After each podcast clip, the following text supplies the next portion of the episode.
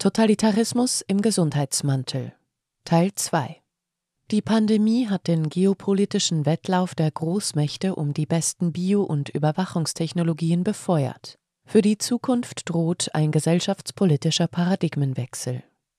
Sie hören einen Podcast von Transition News. Der folgende Beitrag wurde am 9. August 2023 von Armin Stalder veröffentlicht und ist der zweite Teil der Serie Totalitarismus im Gesundheitsmantel. Über drei Jahre ist es her, seit die Weltgesundheitsorganisation WHO die Corona-Pandemie ausgerufen hat. Es folgte eine noch nie dagewesene globale Synchronisierung des Ausnahmezustands. Ein wahrhaft historisches Ereignis.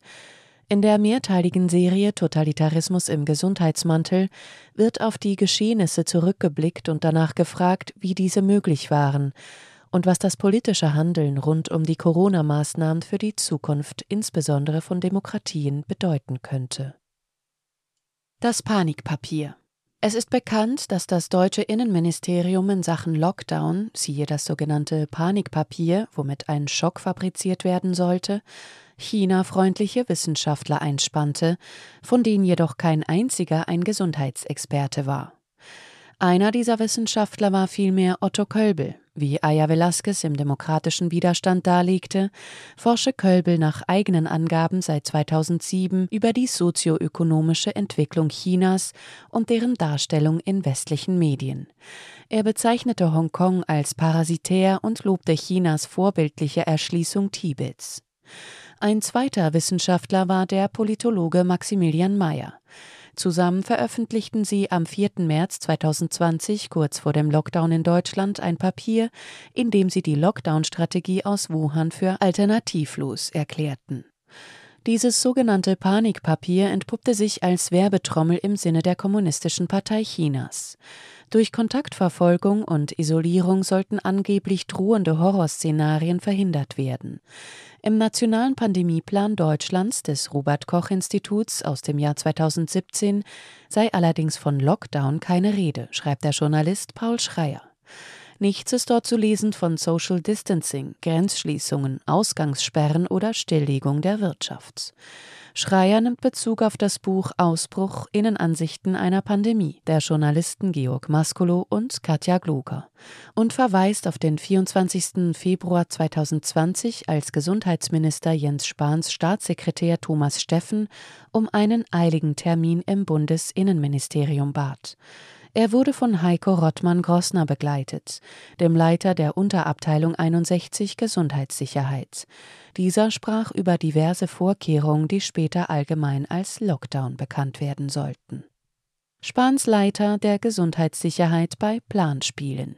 Rottmann Grossner habe im Februar 2019 im Rahmen der Münchner Sicherheitskonferenz als deutscher Vertreter an einem Pandemieplanspiel in München mit hochrangigen Funktionären der internationalen Biosicherheit teilgenommen, so Schreier.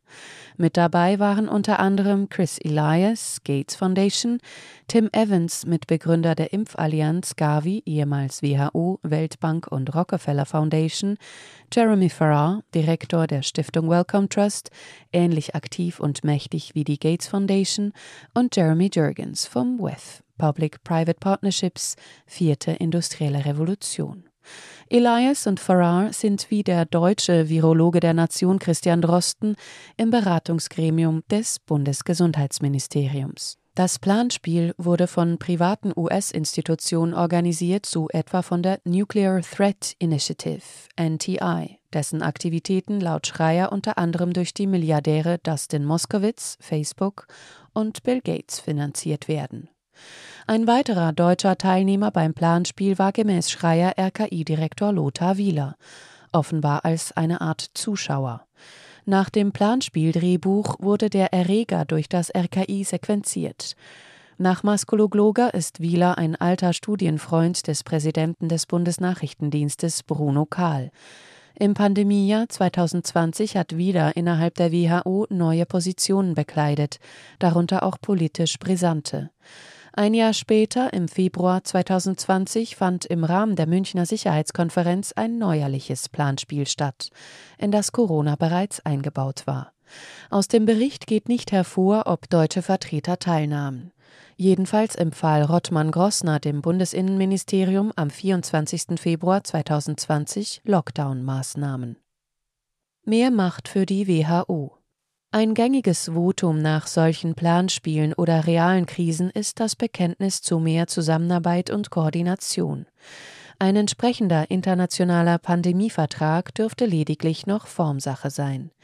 Ende März 2021 forderten diverse Staatschefs einen Vertrag zur Bekämpfung von Pandemien. Dieser soll eine international verbindliche Vorgehensweise bei Gesundheitsnotständen vorschreiben. WHO-Direktor Tedros bekräftigte das Vorhaben in seiner Eröffnungsrede zur WHO-Generalversammlung am 24. Mai 2021. Tedros Diktum Überwachen, Testen, Falschinformationen bekämpfen, Impfstrategien implementieren. Dabei soll die Rolle der WHO weiter gefestigt werden. Der Gesundheitsminister der Schweiz, Alain Berset, unterstützt das Ziel eines internationalen Pandemievertrags, wie er gleichen Tag sagte. Unlängst plädierte ein UN-Bericht für ein globales Überwachungssystem. Heikel dabei ist, dass hinter solchen Vertragswerken kaum demokratische Legitimität steht. Stattdessen wird die Verflechtung von nationalen Gesundheitsbehörden mit internationalen Organisationen wie der WHO und profitorientierten Interessenvertretern wie Big Pharma und privaten Stiftungen zunehmen. So war die Chefin der EU-Arzneimittelbehörde EMA, Ima Cook, eine langjährige Pharmalobbyistin. Die Gates Foundation ist beteiligt an Unternehmen der Pharmaindustrie und gleichzeitig eine große Geldgeberin der WHO. Das Buch Inside Corona von Thomas Röper bietet einen vertieften Einblick in diese Hintergründe. Kritische Probleme wie die Ausklammerung ganzheitlicher Gesundheitsansätze, die Aushöhlung der Selbstbestimmungssouveränität der Völker oder die Gefahr des Missbrauchs eines Pandemieregimes bleiben außen vor. Abweichungen werden mit aufgeladener Rhetorik diffamiert.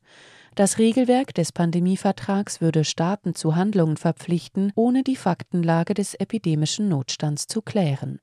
Die Juristin Silvia Behrendt warnte bereits im Februar 2021 im Corona-Ausschuss davor. Prognosen von potenziellen Gesundheitsnotständen würden durch Big Data und KI Modellrechnungen erstellt.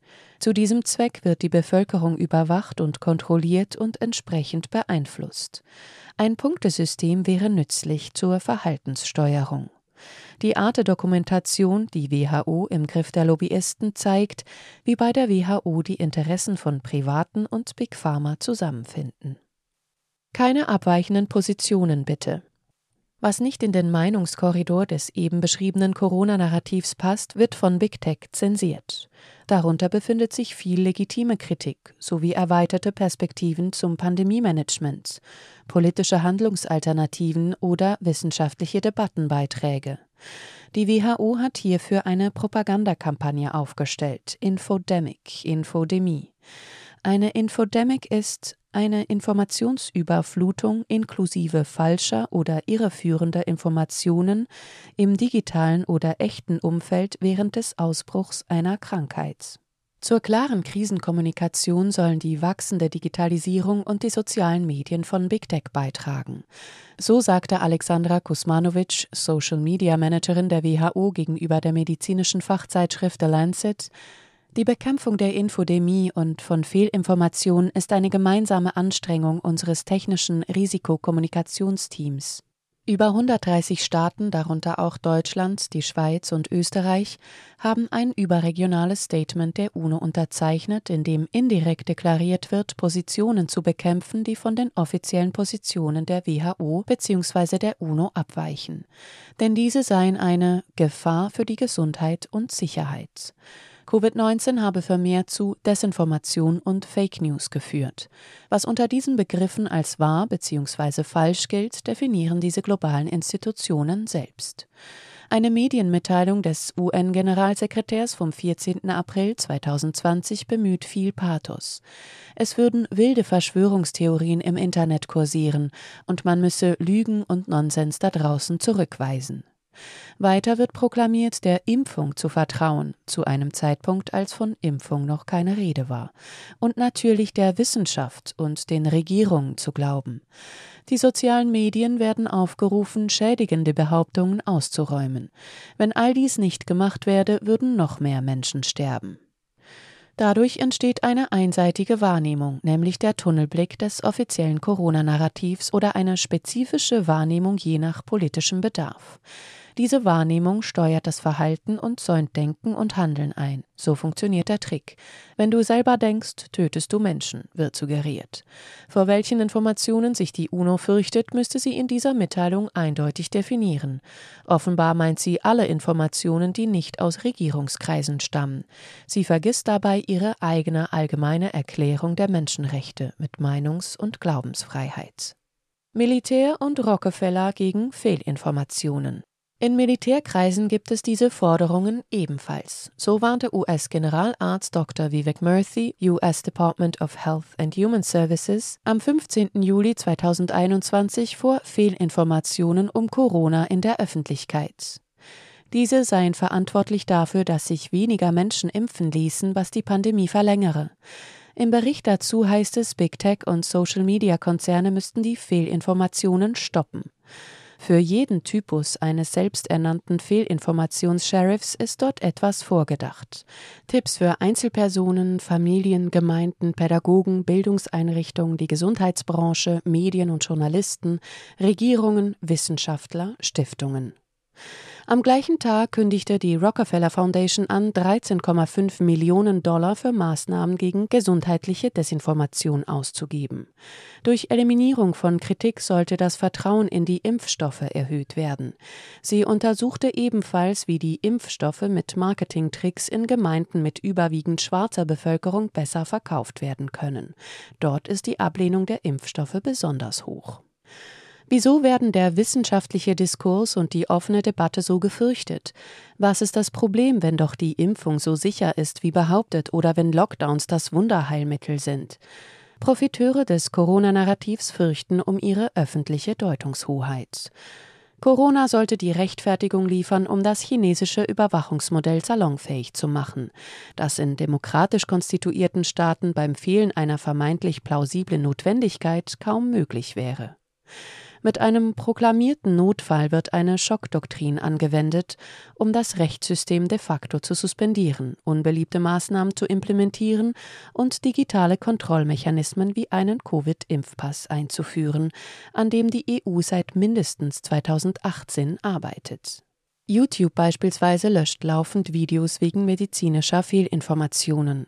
YouTube gehört zum Big Tech-Konzern Google, der mit branchenverwandten Unternehmen aus dem Silicon Valley und mit dem US-Militär zusammenarbeitet, wie die Journalistin Whitney Webb in der 59. Sitzung der Stiftung Corona-Ausschuss darlegte. YouTube und Google gehören zusammen mit weiteren Schlüsselakteuren, zum Beispiel der Gates Foundation und gesponserten Faktenprüfern, zum Netzwerk der Internet-Meinungsmanipulatoren. An vorderster Front wirkt auch das WEF. Sie hörten den zweiten Teil der Serie Totalitarismus im Gesundheitsmantel.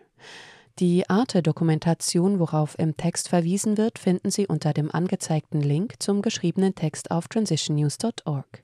Mein Name ist Isabel Barth, ich wünsche Ihnen einen schönen Tag und ich freue mich, wenn Sie auch für den dritten Teil wieder mit dabei sind. Ade miteinander. Dieser Podcast konnte nur entstehen, weil zahlreiche Leserinnen und Leser Transition News regelmäßig durch Spenden unterstützen. Wenn auch Sie uns unterstützen wollen, klicken Sie den entsprechenden Button auf unserer Webseite an. Vielen Dank und merci vielmal.